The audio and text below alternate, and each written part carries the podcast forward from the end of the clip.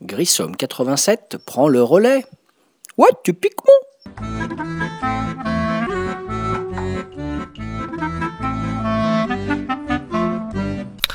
Salut les ludophiles, ludovores et ludopathes, David alias Grissom sur le podcast de Ludo le gars, toujours pour un nouveau podcast aujourd'hui, podcast numéro 165. Et aujourd'hui j'ai décidé d'initier une nouvelle thématique dans, les podcasts que je ferai. Alors c'est c'est des podcasts que je ferai de temps en temps et j'ai appelé ça les podcasts du grenier. C'est-à-dire que je vais essayer à travers parfois certains podcasts. Bon, il y aura toujours des podcasts sur des thématiques un peu réflexion sur l'univers du jeu, sur les jeux récents, les sorties, les, analyses de jeux qui sont actuellement en boutique. Mais les podcasts du grenier, ça va être l'occasion de remettre en lumière des jeux qui, à mon avis, n'ont pas eu le succès qu'ils méritaient et euh, voilà de mettre en lumière certains jeux que je considère comme des pépites de ma ludothèque. Voilà. Et donc aujourd'hui pour le podcast 165, j'ai décidé de vous parler d'un jeu exceptionnel à tout point de vue qui s'appelle Grand Austria Hotel. Grand Austria Hotel, c'est un jeu pour jusqu'à 4 joueurs de l'auteur des auteurs pardon italiens Virginio Ghigli et Simone Luciani. Ça sent bon les jeux AD, vous savez, j'avais fait un podcast là-dessus, les Coimbra, les Marco Polo, etc. Illustration de Monsieur Franz Clemens et, c'est chez l'auteur, chez l'éditeur, pardon, Mayfair Games. Voilà. Alors, Grand Austria Hotel, je vais un peu vous décrire de, quoi ça parle, le, background entre guillemets historique. Donc, c'est Vienne au début du XXe siècle. Voilà. Et les artistes, les dignitaires et les touristes du monde entier viennent s'installer aux terrasses les plus réputées de la capitale impériale. Ça se passe à Vienne au moment de l'Empire austro-hongrois, en quête d'une bonne chambre pour la nuit, mais la concurrence est rude. Donc je vais vous expliquer un petit peu de quoi il retourne avec ce grand Austria Hotel. Euh, d'abord le matériel, vous présenter les règles et puis vous donner des sensations par rapport à ce jeu. Donc c'est un jeu qui s'adresse à des joueurs experts. Hein. Là clairement on n'est quand même pas dans du jeu familial, il faut être très clair là-dessus. Mais euh, c'est de la gestion de haute précision. Voilà, c'est calibré, micro-gestion de haute précision. Alors d'abord un descriptif du matériel. Donc on est dans une esthétique début 20e siècle au niveau des illustrations et des plateaux. Donc c'est très clair. Il y a un premier plateau avec plusieurs zones. Donc le, euh, plateau principal on va dire. Une zone qui va servir à euh, poser trois cartes objectifs, qui vont être des objectifs qui, si on arrive à les remplir, nous donneront des points. Sur ce plateau principal, vous avez ce qui s'appelle la piste de l'empereur. Donc cet empereur, si on n'arrive pas à atteindre certains niveaux à certains moments du jeu sur cette piste, on va avoir des malus. Inversement, si on arrive à atteindre les niveaux, on aura des bonus. Ça rappelle un peu la piste de piété de Lorenzo le Magnifique, si certains euh, connaissent.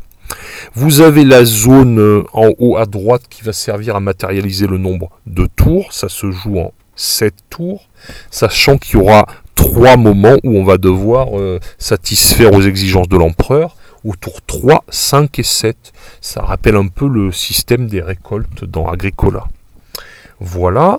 Et donc toujours sur ce plateau principal, la zone pour les objectifs, la zone pour indiquer le compteur de tours si vous préférez, la zone de la piste l'empereur et la zone basse de ce plateau principal avec des jolies tables, de belles tables, tables esthétiques, tables de restaurant un peu anciennes, voilà, avec une jolie nappe blanche dessus. Donc ensuite, deuxième plateau, c'est le plateau qu'on va appeler le plateau action. Sur ce plateau action, il y a six zones qui vont correspondre à la valeur des dés, euh, puisque bah, ça se joue avec des dés, Grand Austria Hotel, un nombre différent selon le nombre de joueurs, une pelletée de dés de 10 jusqu'à euh, plus d'une quinzaine de dés, selon qu'on est de 2, 3 ou 4 joueurs. Et chacune donc de ces valeurs de dés correspond à une action potentielle avec une particularité pour le 6 spécial. Vous avez également tout un tas de cartes, donc des cartes qui correspondent. Ah oui, parce que j'ai oublié, en dessous de ces tables sur le plateau principal, euh, on va y mettre des cartes, donc des clients. Le but de Grand Austria Hotel, ça va être de satisfaire des clients en euh, répondant à leur demande, qui est premièrement une demande, une commande de nourriture et de boissons, et ce qui permettra, quand ils ont été satisfaits, de les faire aller sur notre plateau personnel, dont je vais parler également. Donc on a des cartes, des cartes clients, voilà, euh, des clients de différentes couleurs, euh, ça, je vais expliquer. Euh, bon, je peux le dire tout de suite. Donc, vous avez des cartes de clients jaunes, rouges et bleues qui correspondent chacun à des couleurs de chambre, en fait, dans votre plateau personnel. Parce que ces clients qui ont pu se sustenter, n'est-ce pas, boire et manger, vont avoir ensuite envie de passer la nuit dans votre hôtel parce qu'ils sont satisfaits de vos services. Euh, une quatrième couleur de client, les verts qu'on va pouvoir poser dans n'importe quelle couleur de chambre. Parce qu'un client rouge va aller dans une chambre rouge, un client jaune dans une chambre jaune et ainsi de suite, bleu dans la chambre bleue. Le client vert, il va naviguer un peu partout. Donc, le plateau principal avec zone objective, zone de piste de l'empereur, zone du décompte de tour, les tables pour installer les clients. Vous allez avoir également à côté une pioche avec des assistants. Voilà, euh, des assistants. On va avoir une main d'assistant au début du jeu et c'est des assistants qui vont nous donner des bonus divers et variés, de l'argent ou des ressources. Voilà. Le plateau action donc avec les différentes zones où on va pouvoir poser les dés et donc je vais l'expliquer en détail immédiatement, et le plateau personnel que je détaillerai également. Euh, donc le plateau, euh, j'ai expliqué le plateau principal un peu en détail, le plateau action. La colonne action avec le dé numéro 1, donc ça correspond à l'action de prendre des strudels, ce sont des petits euh, cubes marrons, ou ça peut être des choses beaucoup plus belles si certains qui se reconnaîtront ont eu le courage d'avoir fait des jolis objets en pâte. Et ça peut être également le petit cube blanc pour les tartes. Sachant que, admettons qu'on ait lancé notre PLTD, qu'on ait 3 d de 1, eh bien, si vous choisissez euh, euh, l'action du d de 1, vous allez prendre un d de 1 que vous allez mettre sur un petit, euh, tout petit plateau rectangulaire, et qui va dire que vous faites l'action 1. Donc, s'il y a 3 dés, ben, vous allez pouvoir potentiellement prendre 3 ressources de cette colonne. Sachant qu'il y a une subtilité, c'est qu'il faut que le nombre de strudel soit supérieur ou égal au nombre de tartes. Donc ensuite vous pouvez panacher comme vous voulez, genre euh, deux strudel, une tarte, un strudel, une tarte, mais en aucun cas vous ne pouvez prendre plus de cubes blancs de tarte que de cubes marrons de strudel. Vous avez exactement la même chose avec la colonne 2, avec le vin et le café. Donc vous allez pouvoir panacher comme vous voulez dans la colonne 2, admettons qu'il y ait 3D, vous en prenez un et vous faites l'action à valeur de 3, mais vous ne devrez jamais avoir plus de café que de vin. C'est la même chose que la colonne 1 avec les strudels et les tartes. Donc ces deux colonnes vont permettre de prendre des ressources qui vont aller dans une partie de notre plateau personnel qu'on appelle la cuisine.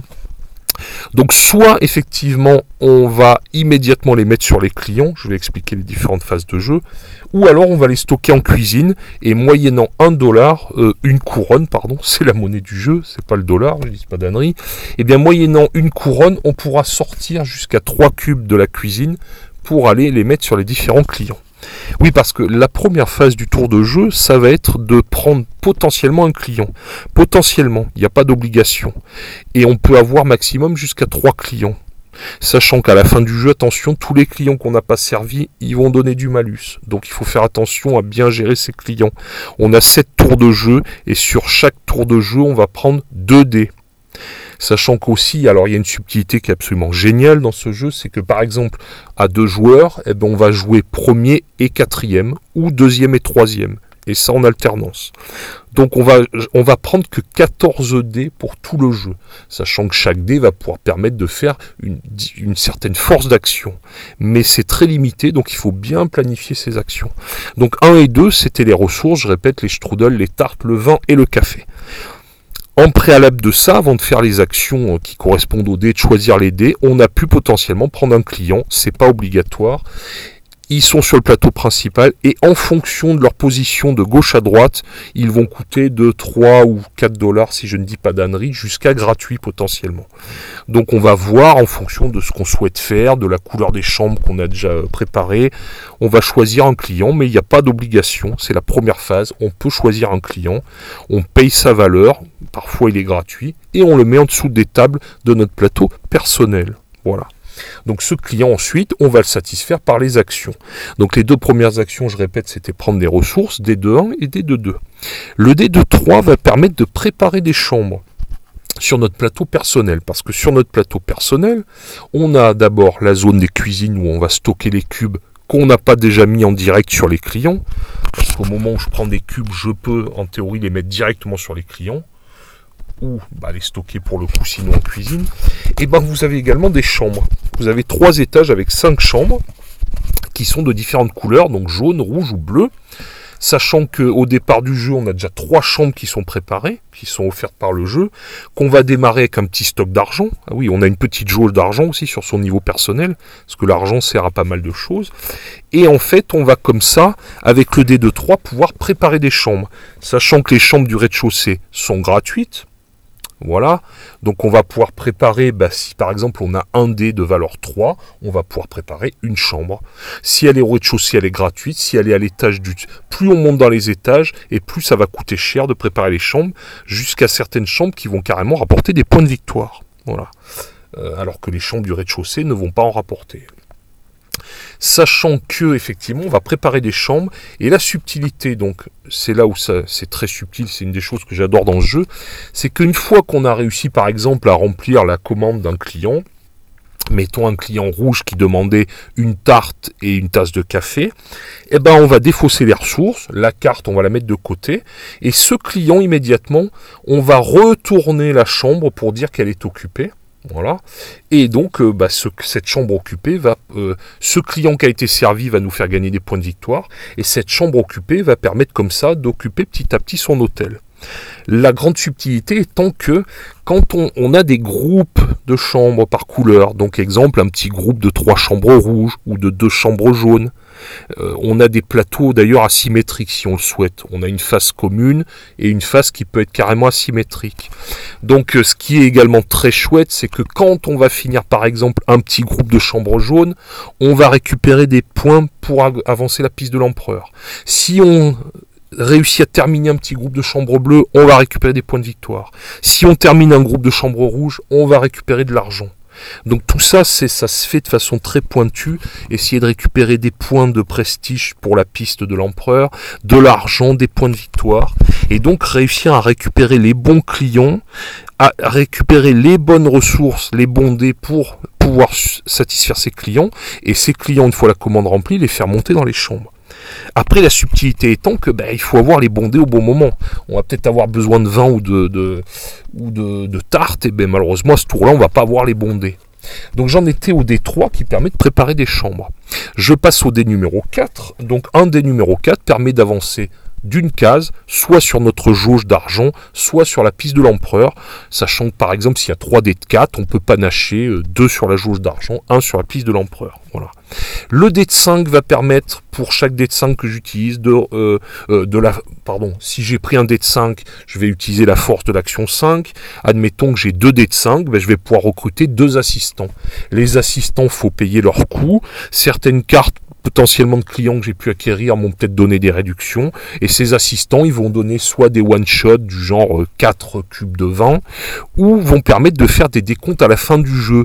Du genre, euh, certains assistants vont donner par exemple 3 points par chambre bleue à la fin du jeu.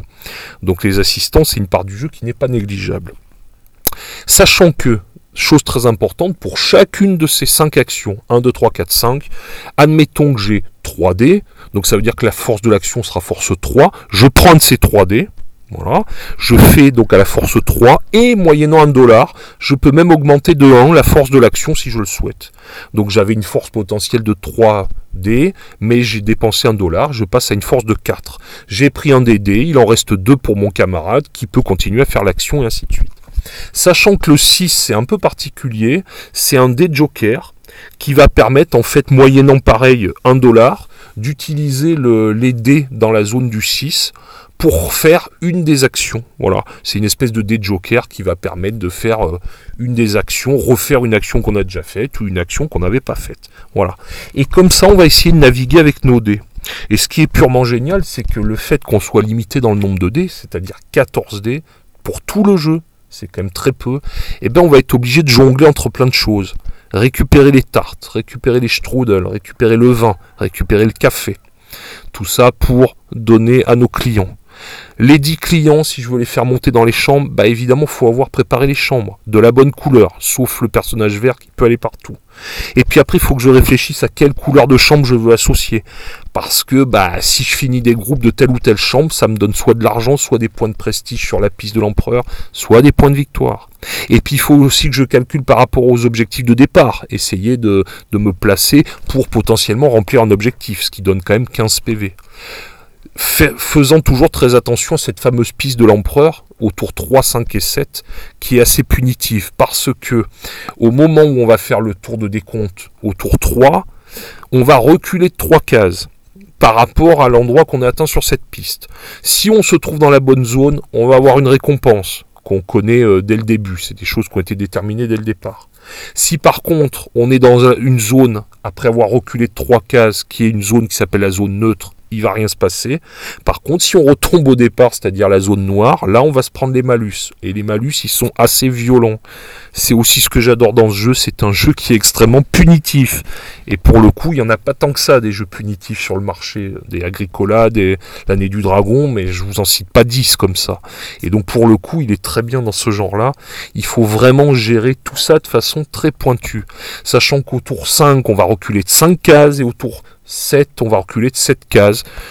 Et qu'il vaut mieux se débrouiller au pire des cas pour être dans le neutre, parce que les malus sont très violents et on peut se retrouver à perdre beaucoup de points de victoire. Voilà, tout ça avec une esthétique absolument, moi, que je trouve exquise, des graphismes, voilà, du plateau avec des nuances de jaune, de rouge, de bleu, de vert, des cartes très jolies avec des clients très bien habillés, de jolies cartes, des assistants, plateau impeccable, très soigné, très beau, très propre, et donc de la gestion pointue aux petits oignons, un jeu qui est une pure merveille dans le genre gestion de dés et optimisation des dés, et aussi anticipation par rapport à des objectifs, par rapport à satisfaire l'empereur en progressant sur la piste. Beaucoup de micro-choses à gérer, micro-gestion, et un jeu punitif qui ne pardonne pas les erreurs, mais qui est excessivement jouissif dans le sens que vraiment tout s'imbrique parfaitement, et le thème on y est. Et d'ailleurs le thème c'est une des grandes forces de ce jeu, il est extrêmement original dire un jeu voilà où on fait un, gérant de restaurant hôtel voilà un hôtel prestigieux qui va essayer de satisfaire au mieux ses clients. Voilà. Donc Grand Austria Hotel c'était mon premier podcast de ce que j'appelle les podcasts du grenier ces jeux qui malheureusement euh, ont pris la poussière au fil des années parce que bah, on n'a pas forcément des gens pour y jouer, euh, des jeux qui ne sont plus forcément dans l'actualité parce qu'ils datent déjà de quelques années. Euh, c'est un jeu qu'on peut trouver, mais il faut s'accrocher un peu. On peut le trouver d'occasion pour une cinquantaine d'euros. Voilà, mais je vous le conseille, c'est absolument une merveille. voilà. De toute façon, ces jeux du grenier, je ne vous présenterai que des jeux qui pour moi sont des pépites de ma ludothèque. Voilà, donc c'était Grand Austria Hotel de Virginio Gigli et Simone Luciani, illustré par Franz Clemens, 2 à 4 joueurs chez Mayfair Games. Pour finir, parce que je sais que je vous ai donné envie, là, forcément, vous avez forcément envie de l'acheter, et sait-on jamais, euh, sait-on jamais, soyons fous d'aller à Vienne, eh bien, j'ai noté pour vous le, à 600 mètres du centre-ville de Vienne, le Radisson Blue Style Hotel, qui vous offrira une chambre magnifique pour la somme modique de 169 euros la nuit ce qui est tout à fait correct pour être dans le centre de Vienne, n'est-ce pas? Et vous avez, j'ai repéré ça pour vous, à partir de 186 euros, compagnie KLM un billet d'avion Paris-Vienne. Donc en 3h45 de temps, vous pourrez aller euh, vous plonger dans l'ambiance de Vienne. Sachant que, juste pour finir, une petite anecdote, le château de Schönbrunn, qui est un château célèbre autrichien est directement inspiré de l'esthétique du château de Versailles. Donc on peut penser qu'il y a pire comme référence. Voilà. Donc euh, voilà un jeu qui va vous immerger dans l'univers de la Vienne du début du XXe siècle. Un jeu magnifique, euh, Grand Austria Hotel. Voilà, c'était le podcast 165, le premier podcast du grenier. Et à bientôt pour un nouveau podcast classique ou autre. Voilà, sur ce, je vous souhaite de bons jeux les Ludo et à bientôt. Ciao ciao